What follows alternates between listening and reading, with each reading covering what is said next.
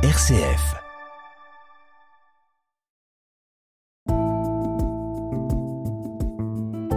Regard chrétien sur l'actualité. Dorothée Scholz. Bonjour, pasteur Christian Bouzy. Bonjour. Vous êtes pasteur de l'Église protestante unie de France, responsable du Temple des terreaux, et c'est avec vous aujourd'hui que nous allons revenir sur les moments forts qui ont marqué l'actualité cette semaine. évidemment, l'actualité incontournable de la semaine, c'est les nouvelles mesures annoncées jeudi par le ministre de la Santé lors d'une conférence de presse pour tenter d'endiguer la cinquième vague de Covid qui déferle sur la France. Alors, j'en rappelle quelques grandes mesures. Le rappel vaccinal à 5 mois, élargi dès ce samedi à l'ensemble de la population adulte. Le pass sanitaire invalide au bout de 7 mois l'absence de rappel, la validité des tests ramenés à 24 heures, le port du masque obligatoire partout en intérieur, un nouveau protocole dans les écoles primaires. Quel regard chrétien portez-vous, pasteur Christian Bouzy, sur ces nouvelles restrictions et mesures annoncées aux Français? Mais Je crois qu'elles sont effectivement euh, nécessaires. Euh, c'est vrai que cette cinquième vague, euh, cela freine l'élan de, nos projets, de nos enthousiasmes, cela brise un peu notre désir en fait, hein, nos désirs, nos désirs de fête en particulier. Et puis en même temps, euh, cela nous replace devant notre commune finitude.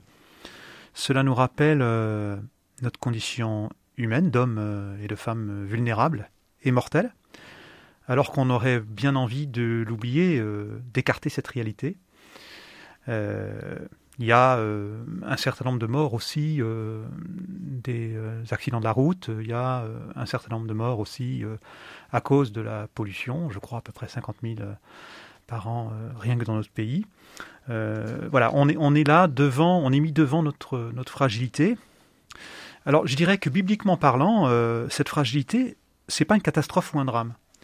Si j'en crois le second récit de la création, dans les chapitres 2 et 3 de la Genèse, notre condition d'homme fragile et mortel, lorsqu'elle est acceptée, elle ouvre à une interdépendance assumée et à une solidarité euh, effective. Il y a cette phrase de Dieu qui dit Il n'est pas bon que l'homme soit seul. Autrement dit, la beauté, euh, la joie de notre condition humaine, c'est d'être en relation. C'est euh, l'amour, l'amitié qui peuvent unir des êtres entre eux. Et le prix à payer, c'est euh, de s'assumer fragile. Hmm. Fragile et donc euh, dépendant des autres et habité de désirs. Direction Calais, maintenant, où un bateau s'est abîmé en mer mercredi, avec à son bord des migrants. Selon le dernier bilan, au moins 27 personnes sont mortes dans le naufrage de leur embarcation dans la Manche. Le plus meurtrier jamais observé, cinq personnes soupçonnées d'être les passeurs ont été arrêtées. Alors ce naufrage est le pire accident, selon la préfecture maritime de la Manche et de la mer du Nord, depuis l'envolée en 2018, on le rappelle, des traversées migratoires en raison du verrouillage croissant du port de Calais et également de l'Eurotunnel, emprunté jusque-là par les migrants tentant de rallier l'Angleterre. Alors quel regard chrétien portez-vous sur ce nouveau drame humain dans ce contexte de crise migratoire qui se joue à nos frontières aujourd'hui? C'est terrible, bien évidemment. C'est euh, euh, le mot triste est trop faible. C'est révoltant. Mm. Ce, qui, ce qui me révolte, c'est notre passivité, d'une certaine façon. Nous sommes sous le coup de l'émotion euh, un jour et le lendemain, nous passons à autre chose. Nous oublions et finalement, nous ne faisons rien. Et ce qui me révolte euh, aussi, c'est cette frontière, ces frontières euh, infranchissables, notamment celles que nous avons érigées autour de, notre Europe, mais aussi entre les pays d'Europe, là vous venez de, le rappeler. Euh, ces frontières contre lesquelles se cognent tant de migrants, et ces frontières pour lesquelles on, met tant d'argent, je pense à ce travail que fait l'agence Frontex, qui est en quelque sorte d'ériger notre, notre Europe en, en forteresse, pour que le moins de gens possible puissent y entrer, eh bien c'est euh, plus de 500 millions d'euros par an.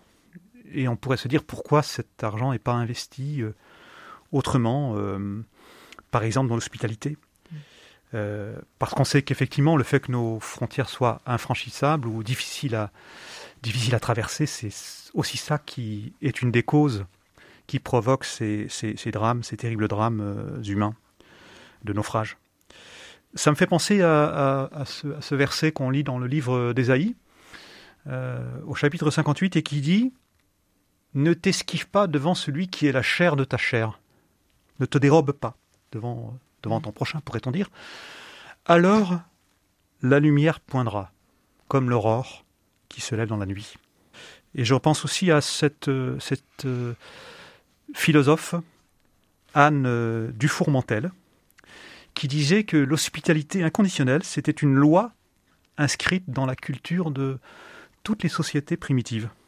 Une loi fondatrice de la plupart des civilisations, au même titre que l'interdit de l'inceste. L'hospitalité inconditionnelle. Alors voilà, on, en est loin aujourd'hui, mm. mais ce n'est pas euh, irréversible, ce n'est pas une fatalité. Alors, dans le reste de l'actualité, le Parlement européen a donné mardi à Strasbourg son feu vert définitif à la nouvelle politique agricole commune destinée à verdir l'agriculture de l'Union européenne.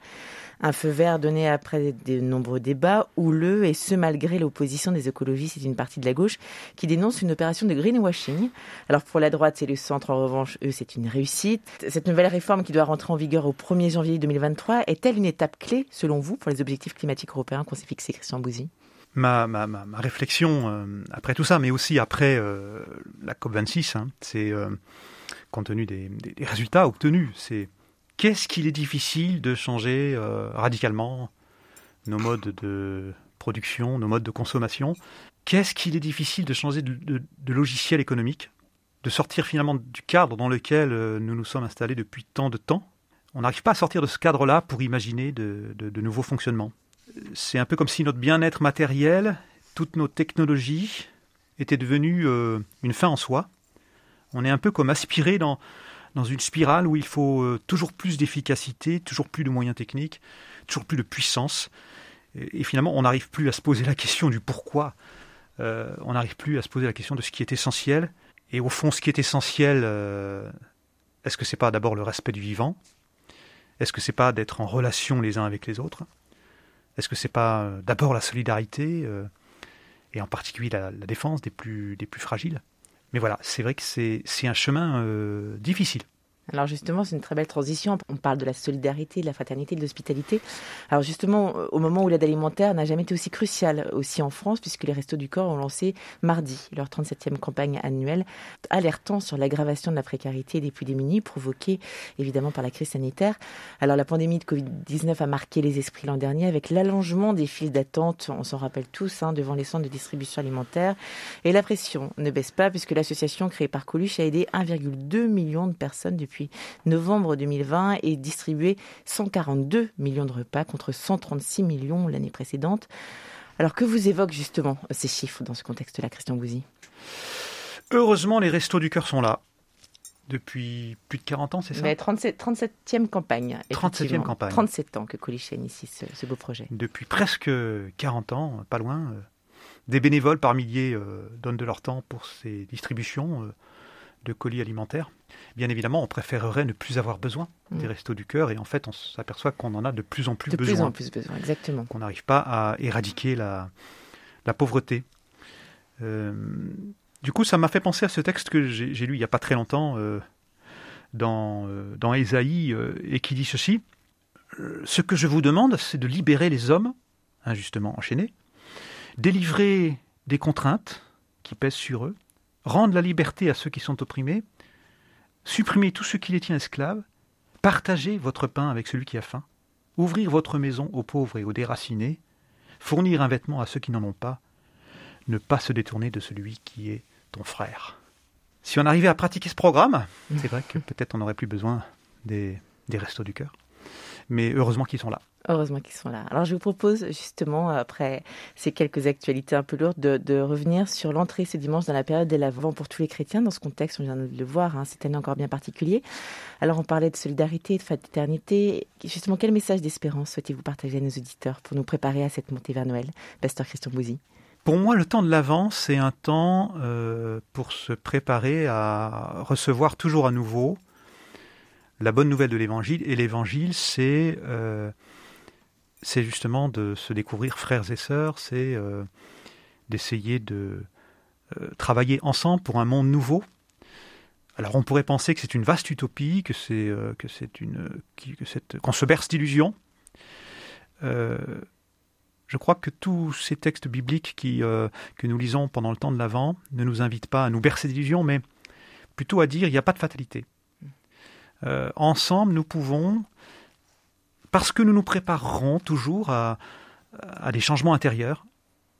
Ensemble, nous pouvons, je dirais, nous convertir toujours à nouveau d'une certaine façon pour nous ouvrir aux autres plutôt que de nous refermer sur, sur nous-mêmes, ce qui est quand même un peu une tendance sociétale lourde euh, actuellement, un, refermement sur soi ou sur, ou sur nos, nos communautés, nos, groupes d'appartenance. Non, on est là, une commune hum, humanité, et euh, bah, j'espère que ce temps de l'avant va être aussi euh, l'occasion de, de vivre plus de solidarité, plus de fraternité encore. Eh bien, merci beaucoup, Pasteur Christian Bouzé, d'avoir pris le temps de nous éclairer. Et on vous souhaite un très très bon week-end et une très belle entrée dans l'avant. Merci. Également pour vous, merci. Merci beaucoup.